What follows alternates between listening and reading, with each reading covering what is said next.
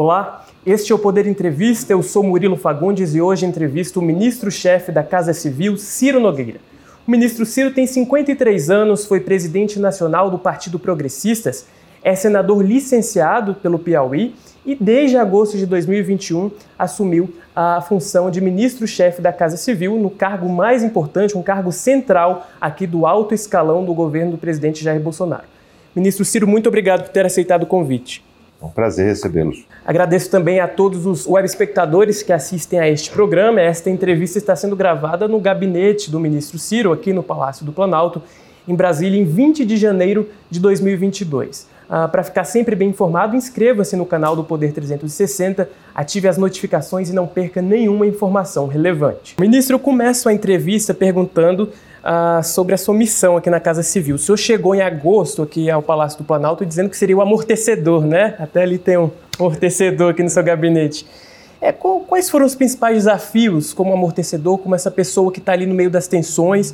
Qual que é o saldo desses primeiros meses como ministro-chefe da Casa Civil? Olha, cheguei num momento de muitas turbulências, muitas disputas políticas entre os três poderes, é, principalmente com o judiciário.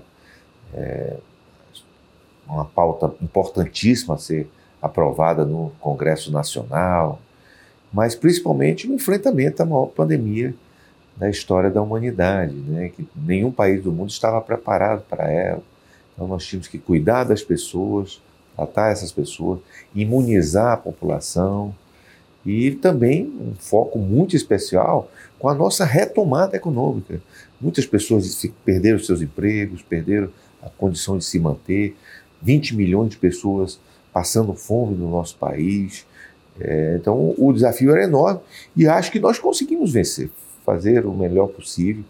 Acho que o presidente Bolsonaro, é, na, com a sua capacidade de liderar, determinou seus ministros e eu, como ministro-chefe da Casa Civil, para coordenar todo esse processo. O país está chegando agora no momento em que nós aprovamos as principais reformas, cessou essas disputas com os outros poderes, é, nós imunizamos a população e somos um exemplo para o mundo inteiro de respeito aí os índices, é, apesar dessa nova variante, os índices do Brasil são muito melhores do que qualquer país do mundo. Então, é, eu acho que nós tivemos sucesso e agora o nosso foco e a determinação do presidente é reduzir a inflação e aumentar o emprego no nosso país. Eu acho que isso vai ser o nosso foco aqui, daqui por diante, principalmente nesse momento que a população precisa ter as suas vidas de volta. O ministro fala que as tensões entre os poderes foram reduzidas. Uh, o presidente continua criticando alguns ministros do STF especificamente. Né? Ele sempre faz questão de frisar, eu não critico a instituição, mas o ministro. É, mas o conflito com os governadores ainda é uh, evidente, principalmente na questão dos combustíveis. Né? É, como que o senhor tem agido nessa questão no contato com os governadores? Né? Como que tem sido uh, o, o ministro nesse sentido? Olha, é, essa situação dos combustíveis é um problema mundial. Né? Você pode olhar em todos os países do mundo a elevação do preço, tanto dos combustíveis quanto da energia, foram, alguns países da Europa chega a 400%.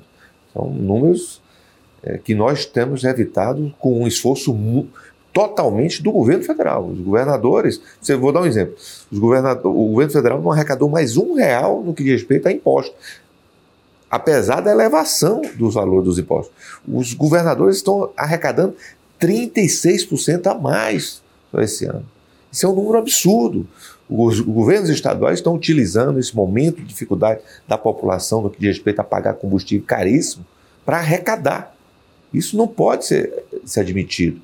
Então vocês vão ver agora nos próximos dias o governo federal fazer um esforço tremendo, com medidas que o presidente vai anunciar nos próximos dias, para reduzir é, o preço dos combustíveis. E os governadores estão fazendo o quê? O sentido inverso. Está se falando em descongelar o preço dos, dos combustíveis que diz respeito ao ICMS.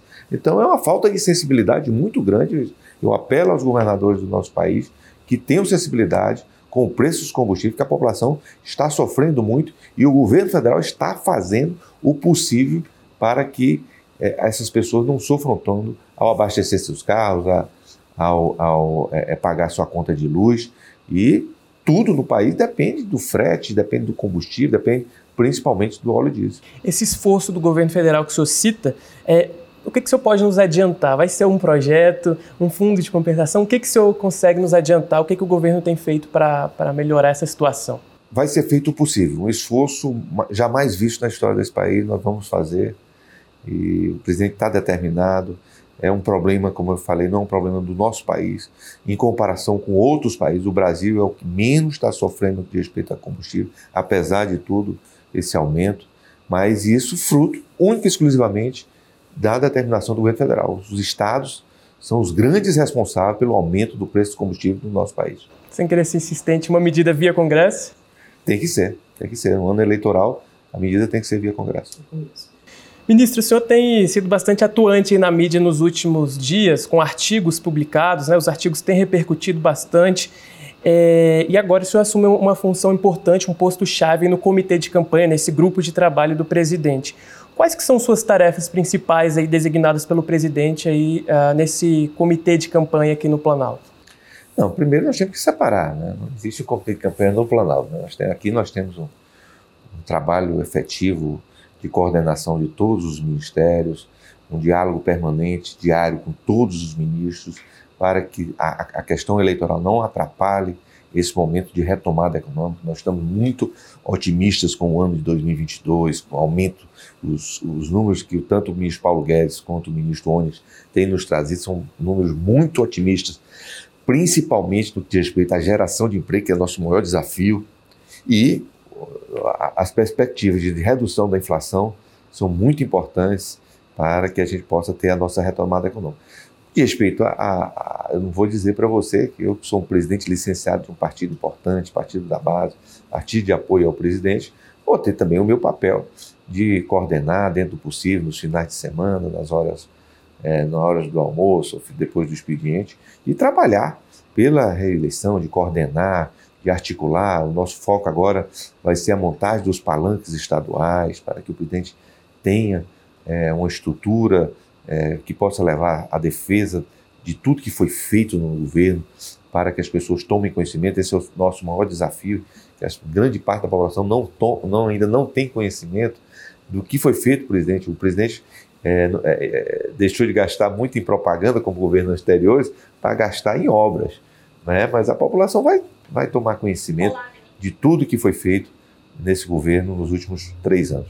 Perfeito. Agora eu vou trazer aqui uma pergunta da nossa colega Emily Bank, que também acompanha aqui o Planalto com a gente. Uh... Olá, ministro. Obrigada pela entrevista. Ainda sobre as eleições, o ex-presidente Lula está em primeiro nas pesquisas de intenção de voto.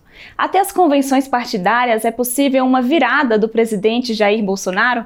O que falta para o governo fazer hoje para buscar essa virada?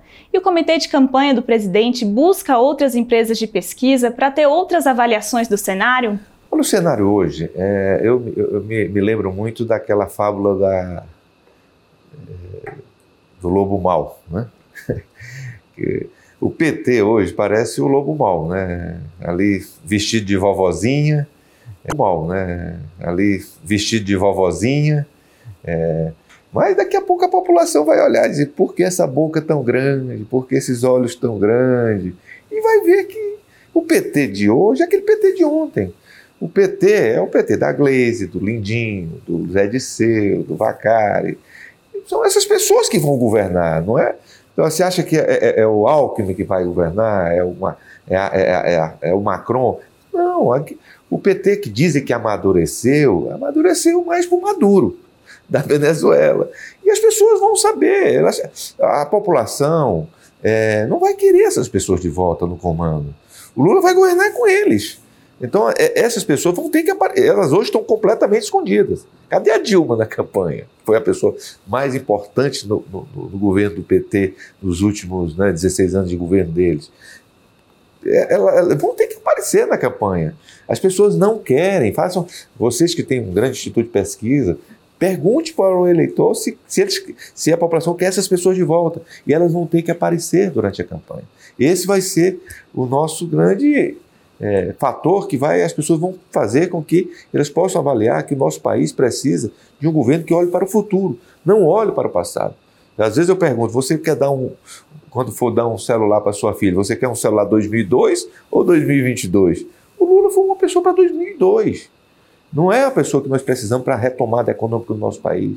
Eu tenho muito respeito pelo presidente Lula, mas ele, o Lula que está vindo hoje, é apenas um Lula para retomar o poder para esse partido, para essas pessoas que fizeram tão mal ao nosso país. Então, acho que esse vai ser o grande diferencial. Esse debate tem que acontecer. Tem que acontecer. Nós não, essas pessoas têm passado. Elas têm passado e esse passado tem que ser avaliado para nós analisarmos o que é que nós queremos para o futuro. E eu acho que esse vai ser o nosso grande diferencial. Pesquisa nós estamos fazendo, né? estamos avaliando, é, medindo o que, que o eleitor está pensando para o futuro, o que, que quais são as perspectivas, quais são as aspirações da população. E as pessoas querem um governo que tenha é, é, é, é um, um, forte enfoque na redução da inflação e na geração de emprego, que é o que vai acontecer no ano de 2022. O senhor toca muito nessa parte da retomada econômica, da questão econômica. Uh, mas aí, há nove meses ele das eleições, a gente nota uma, algumas desavenças entre a chamada ala política do governo, a ala econômica, em algumas medidas, como, por exemplo, aí, o reajuste dos servidores, né? Uh, e também teve no Auxílio Brasil e outros assuntos. A ala econômica ela resiste ali, né, como é natural de, de um Ministério da Economia, e a ala política tenta flexibilizar. O senhor acredita que a equipe econômica tem sido muito ali, rígida em suas convicções e que isso atrapalha a adoção de algumas medidas ah, ditas como mais populares aí do governo? Olha, nós temos que ter responsabilidade, porque nós temos hoje um país e o mundo é totalmente dependente da questão do dólar.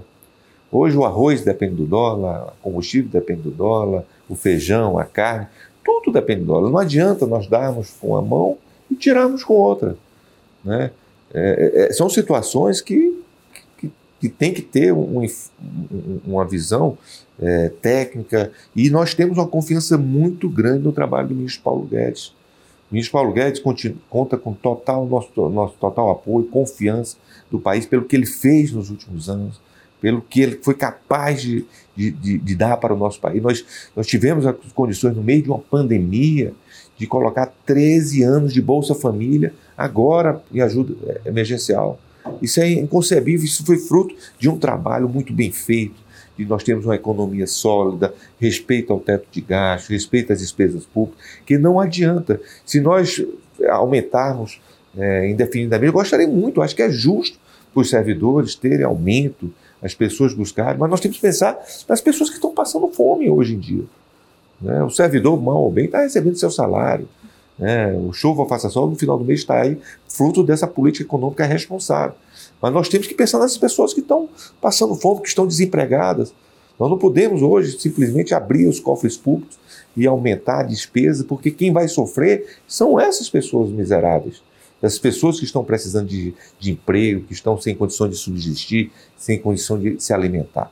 Então nós temos que ter responsabilidade, nós temos um controle rígido e no que depender da Casa Civil, eu tenho certeza do presidente Bolsonaro, nós iremos manter o controle dos gastos públicos com responsabilidade, porque se nós temos hoje uma perspectiva que a população hoje quer que a inflação seja reduzida, quer que o emprego volte a ser ofertado, é por conta desse controle, é por conta da responsabilidade fiscal desse país que foi implementado pelo nosso ministro Paulo Guedes. O presidente disse que o reajuste para agentes de segurança está suspenso. Qual que é a sua avaliação sobre esse assunto? Você acha que tem que deixar de lado por enquanto para essas três categorias? Ou...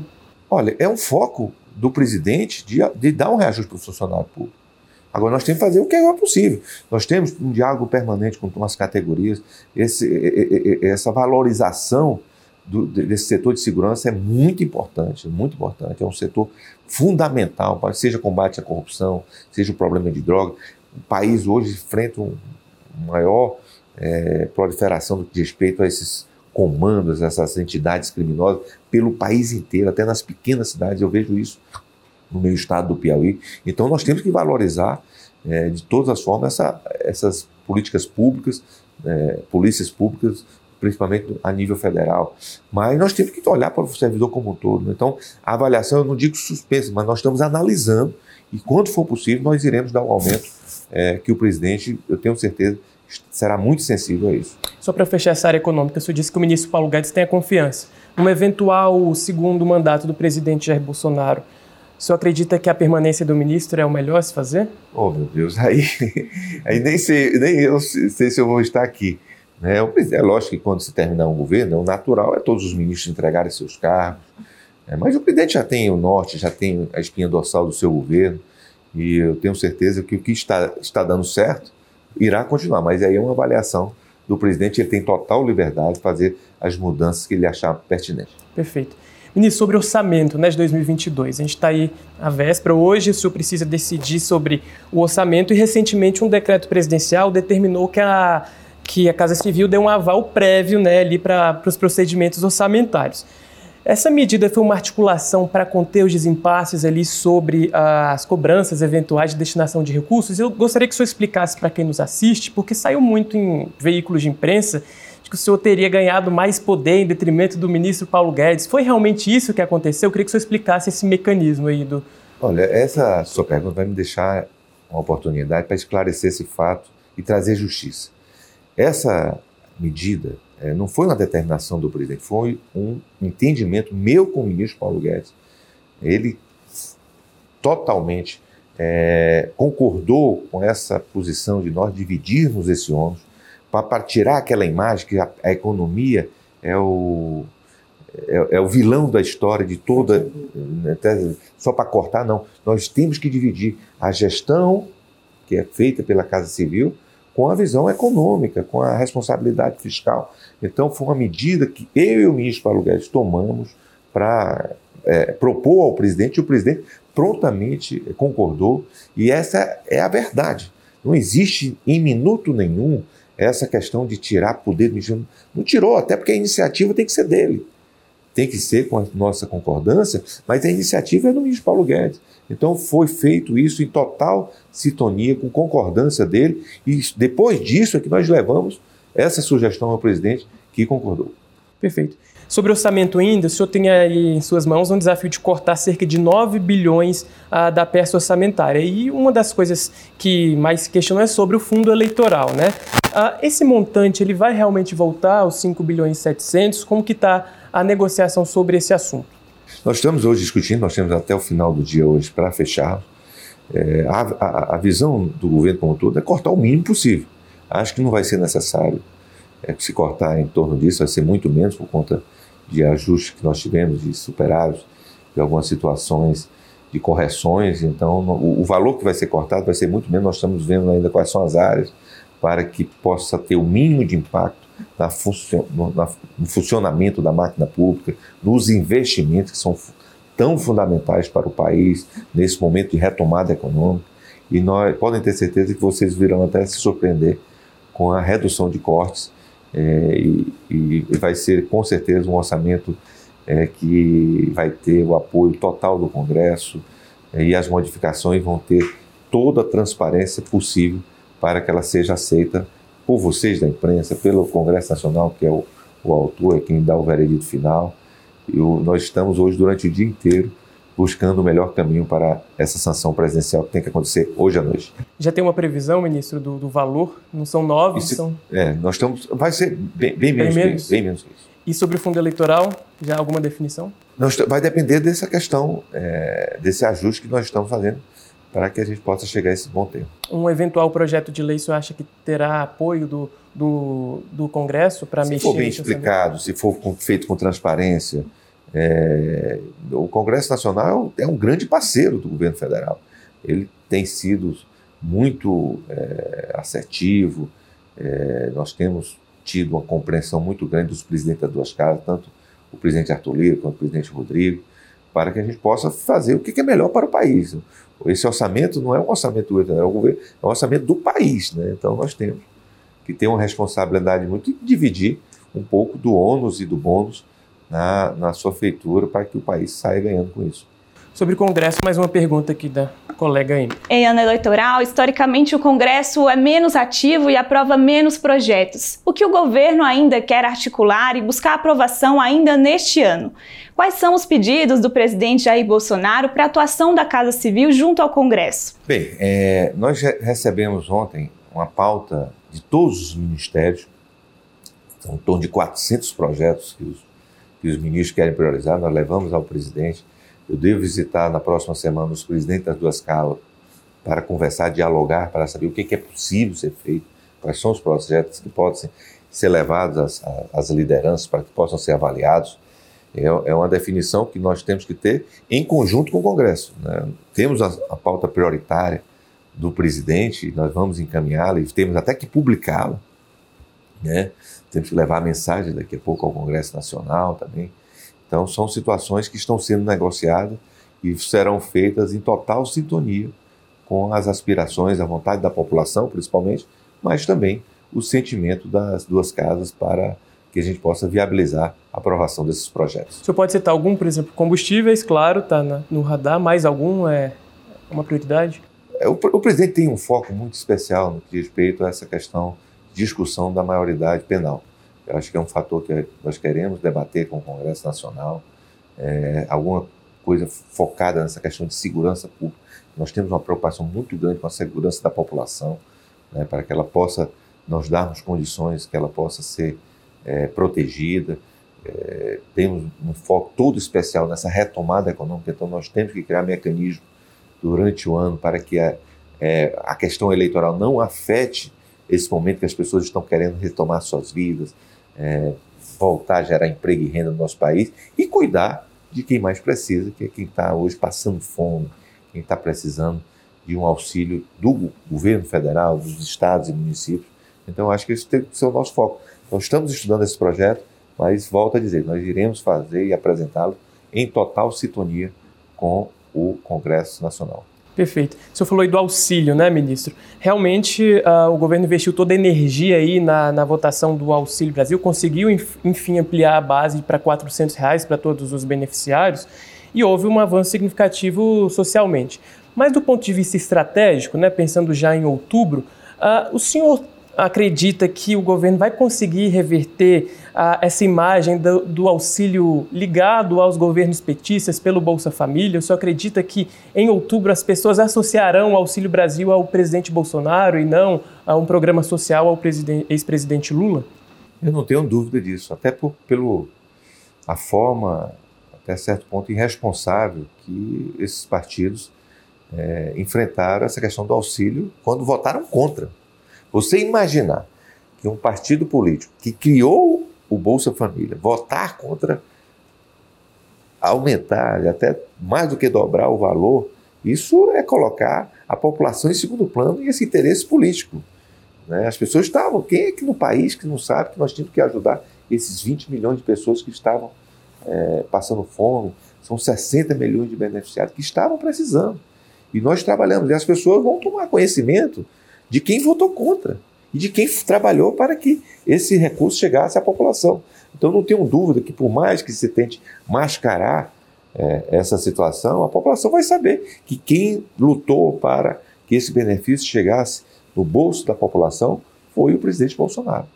Pelo que eu entendi, ministro, é, muitos se falam que ano eleitoral nada é aprovado no Congresso, né? Que, enfim, já é um ano perdido, digamos. O senhor ainda está confiante, pelo que eu estou entendendo, de aprovar algum, alguns projetos. Como que o governo se articula para que isso seja viável? E aproveito para perguntar se o governo já definiu o nome mesmo do senador Alexandre Silveira para líder lá no Senado. Bem, o, o, o, senador Alexandre ainda não tomou posse, né? Eu acho que ele só, se ele vier a ser convidado, é uma decisão do presidente. É, o presidente está estudando para fazer a melhor escolha, dialogando com os senadores, para que a gente possa uma, ter uma pessoa capaz de liderar esse processo, como tão bem liderou o Fernando nos últimos três, nos últimos anos, né? Então, é uma escolha que está sendo feita. Se o, ministro, se o senador Alexandre vier, será uma boa escolha, mas é uma decisão do presidente. É, eu acho que tem que manter esse diálogo permanente né, com, com o Congresso. Eu espero que ele seja sensível. Ninguém imaginava que nós, quando você falou na PEC dos precatórios, auxílio, ah, todo mundo estava apostando que nós não conseguiríamos aprovar, não tínhamos número suficiente e nós provamos que, que aprovamos até com certa facilidade essas matérias. Porque tudo isso é feito não na base do tomar lá da cá, é feito discutindo com a sociedade, mostrando os números com transparência, para que a própria população exija dos seus deputados, dos seus é, senadores, dos seus representantes, que eles votem de acordo com a vontade da população e principalmente com a necessidade do país E nós temos que retomar, não podemos deixar a questão eleitoral afetar a vida dessas pessoas que estão, estão passando um momento de dificuldade. Nós estamos num momento diferente do mundo. Né? Nós estamos no meio de uma pandemia, nós temos que ter uma retomada econômica, as pessoas precisam de emprego, precisam de renda, precisam enfrentar essa questão da inflação. Então eu tenho certeza que quem não é, é, quiser atrapalhar será varrido nas eleições do próximo ano, desse ano. Então eu acho que isso vai ser o nosso foco e eu espero que o Congresso Nacional e a sociedade como um todo esteja madura para colocar a questão eleitoral, é, para separar a questão eleitoral das necessidades da população e do país. Ministro, é comum que os ministros da Casa Civil tenham ali uma planilha né, de quem vota com o governo, quem não vota, enfim, tem esse monitoramento. Como que está esse monitoramento hoje? Assim, qual, se eu tenho um número estimado de senadores e governadores que votam com o governo, como que o senhor monitora isso? Olha, nós temos que ter esses números, né, até para que é, ele se consolide nas votações futuras. É, acho que você tem que ver o número pela pela aprovação da PEC do precatório. É um, é um, é um número é, que, que é bastante é, sugestivo e exemplar do que da nossa maioria no Congresso Nacional. Acho que muita, muita coisa, às vezes, é desvirtuada, dizendo, ah, você só tem que fazer, liberar verbas para a base eleitoral. Nunca teve um governo tão democrático como o nosso. Acompanhe as liberações do Partido dos Trabalhadores, dos partidos de oposição, vocês vão ver que todos os senadores foram respeitados nas suas vontades. Agora, vou negar que os, os, os, os, deputados, aliados, eles têm mais sintonia com a vontade do governo das áreas que eles querem atuar, né, do, do, do que é prioridade. Então, isso é discutido com os senadores e a sua opinião, e, e deputados, nós tem, a sua opinião é fundamental que a gente possa fazer com que a vontade do eleitorado, a vontade das pessoas, sejam realizadas através dos investimentos que o governo federal tem feito e isso tem acontecido de uma forma bem transparente. É, é, pela primeira vez na história, eu, eu acompanho a política comecei a militar desde Fernando Henrique. Né? Cheguei ao Congresso Nacional Fernando Henrique. Pela primeira vez, nós fizemos, tivemos um governo federal que não entregou ministérios para partidos políticos, que não entregou a porteira fechada, como acontecia no passado, em troca de votos o meu partido político, que é o progressista, começou a apoiar o presidente muito antes de eu vir para o ministério ou, ou, ou nós indicarmos cargos através dos nossos técnicos. Então, foi feito uma, uma mudança na, na forma de fazer política deste governo e tem dado certo. Tanto que nós aprovamos praticamente tudo que foi apresentado no Congresso Nacional. As críticas são feitas muito, versam muito ali sobre orçamento secreto, né, que se diz o orçamento secreto, né, que o senhor disse que não é esse termo mais ah, correto. Ontem, o ex-presidente Lula disse que o governo do presidente Jair Bolsonaro está de joelhos para o Congresso. Vou até passar aqui o, o que disse o ex-presidente, né, ele, enfim, fez algumas críticas. Queria que o senhor comentasse a, a, a declaração. Não fazer o que o Bolsonaro está fazendo se colocou de joelho diante do Congresso Nacional. Essa vergonha desse, desse orçamento secreto em que os deputados estão governando. Olha, nós temos uma dificuldade muito grande da oposição de atacar o governo, porque é um governo sem escândalo, sem, sem corrupção. Tem que se falar isso, orçamento secreto. O que, que tem de secreto no orçamento? Se é tudo é publicado, as, as verbas são liberadas, as obras são, acontecem, não tem nada de secreto. Né? O presidente Lula, poxa, meu Deus, quem não se lembra do seu governo? Meu partido mesmo recebeu ministério naquela época de porteira fechada entregado, se nomeava sem participar, sem clima do governo federal. É muito diferente agora. É, eu, quando cheguei aqui na Casa Civil, cheguei aqui com minha chefe de gabinete, não troquei porque era uma equipe muito boa. Isso acontece. É, esse governo federal não é, não é, não é minha vontade de, de, como ministro, de colocar quem eu quero é, para beneficiar meu partido, não. Eu sigo uma, uma orientação do presidente de um perfil de pessoas de gestão, de pessoas técnicas. E eu acho que é muito diferente do que acontecia de governo de Fernando Henrique, governo é, é, é, é do, dos governos do PT, totalmente diferente, uma visão diferente que nós é, é, que é apoiada pela população. A população quer isso, não quer troca de cargos, não quer loteamento e o governo federal não fez isso. Agora, o presidente Lula É, é, é, ele vai dizer o quê do presidente? O presidente que o Bolsonaro é corrupto? Não, não tem como dizer isso do presidente. Então vai dizer que ele que ele está de joelhos. Joelho como pela primeira vez um governo, um governo foi capaz de não lotear o, o, os ministérios para obter base política. Pela primeira vez. E está dando certo isso. Tanto que os partidos políticos estão apoiando, porque querem vincular a sua imagem a essa nova forma de fazer política no nosso país. Sobre privatização, ministro, a Eletrobras eu acho que é aí uma das mais evidentes. Uh, o Planalto articula ali um aval do TCU à venda da, da empresa ainda nesse primeiro semestre. O que, que, tem sido negociado?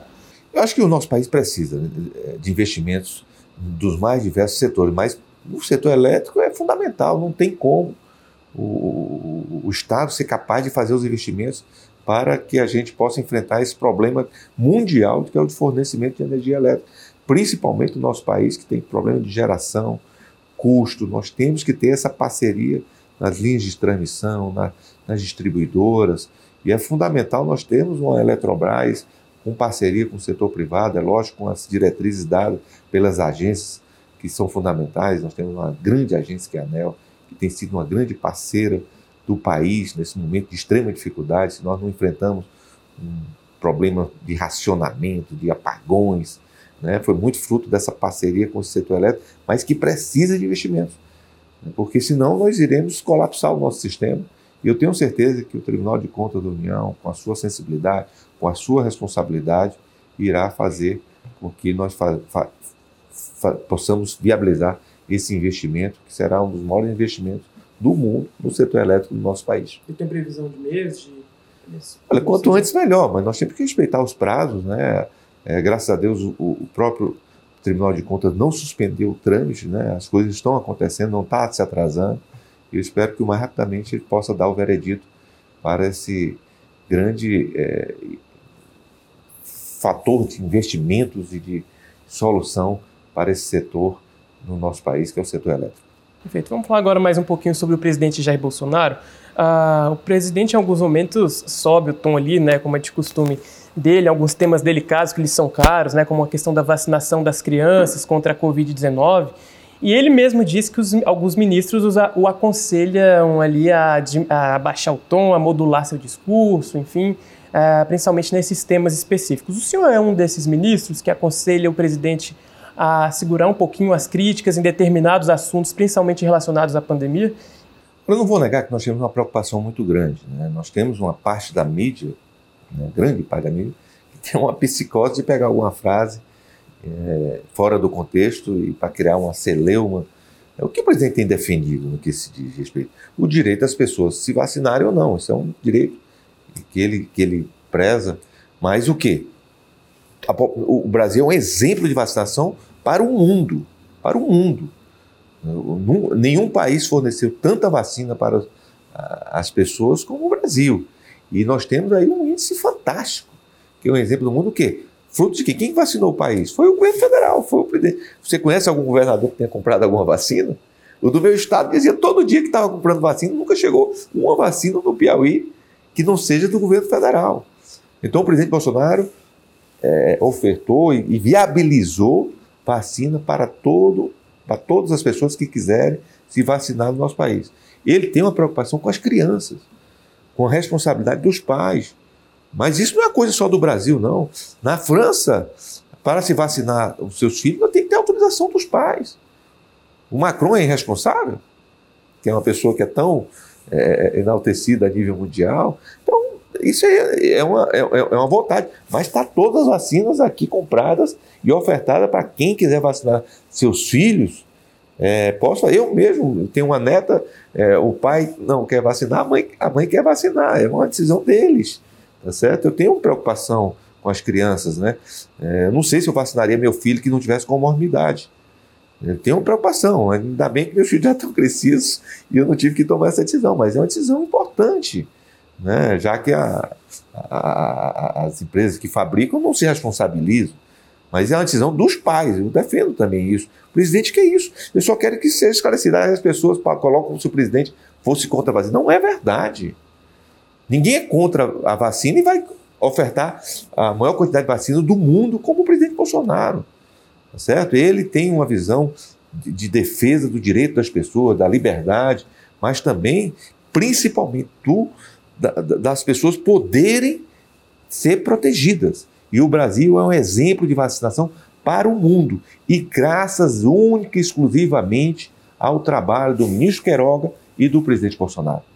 Quando chegam essas sugestões para o presidente, a recepção não é tão positiva de, do discurso, como que isso vai bater para as pessoas? Olha, nós aconselhamos, o presidente tem uma maneira diferente, espontânea, honesta de se comunicar, tá certo? Agora, volto a dizer, grande parte da mídia virou uma psicose buscar alguma forma de atacar o presidente, de desvirtuar alguma forma de alguma coisa que ele possa ter dito, né?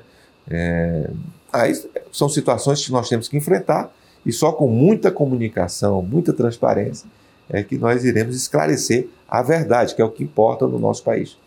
Sobre a disputa eleitoral, o presidente Bolsonaro disse que já tem um nome ali da razão e do coração para vice-presidente. Ele disse que já está decidido, não é? é? Qual que é o perfil ideal de um vice-presidente para o senhor e o que, que o senhor acredita que o presidente vai decidir aí nos próximos dias? Olha, tem que ser alguém, pelo perfil do presidente, alguém que ele confie. Eu, desde o início, desde o início, você nunca me viu é, eu pleiteando para o meu partido ou para qualquer partido a indicação de um nome. Eu acho que tem, tem que ser uma pessoa que dê tranquilidade, que seja uma pessoa que ele confie, que possa vir a, a, a nos ajudar nesse momento, é, que possa também ter uma receptividade do eleitorado, das pessoas que possam ter confiança em um vice-presidente. E eu tenho certeza que o presidente vai fazer uma grande escolha. Perfeito. A, a convenção do PL está marcada para o dia 29. Só acredito que já vai haver ali algum anúncio, alguma. Bem, eu vi pela imprensa. O presidente não me comunicou ainda é, que vai fazer essa escolha nesse dia, mas se vier, eu acho que o tempo é dele. Né? Eu acho que essa escolha não é tão importante agora. Eu acho que ele pode fazer no momento que ele achar mais conveniente e que ele esteja é, confiante que fez a escolha certa. Isso, isso para mim é o mais importante. Os nomes colocados até agora, ministra Tereza Cristina, Pedro Guimarães, ministro Walter Braga Neto, são boas são grandes nomes, tem diversos nomes aí, pessoas representativas, grandes auxiliares que estiveram ajudando o presidente nesse período. Eu acho que eu tenho, eu tenho certeza que o presidente vai fazer uma grande escolha. Perfeito. Agora sobre a eleição no Nordeste, ministro. Uh, o senhor acredita em quais estados o presidente deve se sair melhor, pelo que o senhor analisa até agora? Né? Qual que é o retrato do momento? E sobre as indicações para governos estaduais, qual que é a análise que o senhor faz aí do atual retrato das eleições? Olha, é, se você tomar por base as últimas eleições, né, que é sempre que eu, se você acompanhar desde quando Fernando Henrique ganhou as eleições, que é quando eu acompanho mais efetivamente, sempre a eleição presidencial ela se reflete é, do que aconteceu na eleição municipal.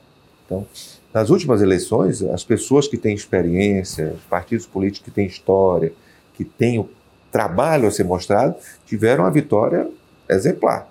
O progressista no Nordeste se tornou o maior partido. E o natural era para quem era? Era o PT, que, é tido como um partido muito forte no Nordeste. O PT foi massacrado no Nordeste. No meu estado, o meu partido elegeu é, quatro vezes mais prefeitos do que o PT. Então, isso aconteceu em diversos estados do Nordeste. Então, acredito que essa, esse sentimento de mudança, é lógico que o nome do presidente Lula é forte no Nordeste, mas se você olhar os índices de, de intenção de voto no Nordeste, os índices do Lula são muito menores do que o Haddad, que é tido como muito mais fraco na eleição passada. Então, eu acredito que nós. Se eu disser para você que acha que o presidente Bolsonaro vai ganhar no Nordeste, acho difícil. Difícil. Mas vai ser uma eleição bem equilibrada é, quando as pessoas tomarem conhecimento de tudo que o presidente fez, a prioridade que foi feita, é, de, daquele presidente que, não, que tem uma votação muito pequena na eleição passada, mas independente disso, focou na, nas pessoas que precisavam, das obras de transposição, de obras de infraestrutura. Todas as obras de infraestrutura no meu estado, que eu acompanho mais efetivamente, estão, foram retomadas, estão é, acontecendo. Isso, lógico, também fruto de um super-ministro, que é o ministro Tarcísio, e também Rogério, Fábio Faria, ministro do Nordestino, que o João Roma, que teve um trabalho maravilhoso, pessoas que tiveram um desempenho e um foco todo especial com a nossa região Nordeste. Perfeito. Para encerrar a entrevista, ministro, sobre terceira via, né? Enfim, se fala em nome do, do ex-juiz Sérgio Moro, A Moro tem atacado muito aí o que chama de centrão, né? Tem falado que Bolsonaro fez alianças, Lula também, se coloca como o diferencial né, nessa disputa. Como que o senhor analisa a evolução dessa chamada terceira via aí? Eu tenho sérias dúvidas se o Moro vai até o final. O Moro nunca ficou desempregado na vida dele. Eu acho que foi uma aposta do, do, do Podemos que deu errado é uma pessoa que tem uma crise de identidade, né? Quando, quando ele era juiz, ele queria é, atuar como político, agora, como político, ele quer atuar como juiz. É uma pessoa que tem a suspeição né, do próprio eleitorado como um todo, é, que não. E ele fala do Centrão, e ele está buscando o apoio de partidos do centro, né, como é o, o, o, o União Brasil. Então, é uma pessoa que tem uma dubiedade política, mas é uma pessoa que tem deixado de lado, nós temos que deixar de lado e dar oportunidade que leve as suas mensagens, mas pelo que eu conheço do nosso país, pelas pesquisas que eu vejo, não, não vai prosperar. Lula e Bolsonaro no segundo turno, então. Eu acho muito difícil não, não dar isso. Né? Nós temos outros grandes nomes, mas o sentimento da população, é, acho que um terço do eleitorado é, é, tem uma, uma, afinidade com o presidente Lula, um terço do eleitorado tem afinidade com o presidente Bolsonaro de uma forma muito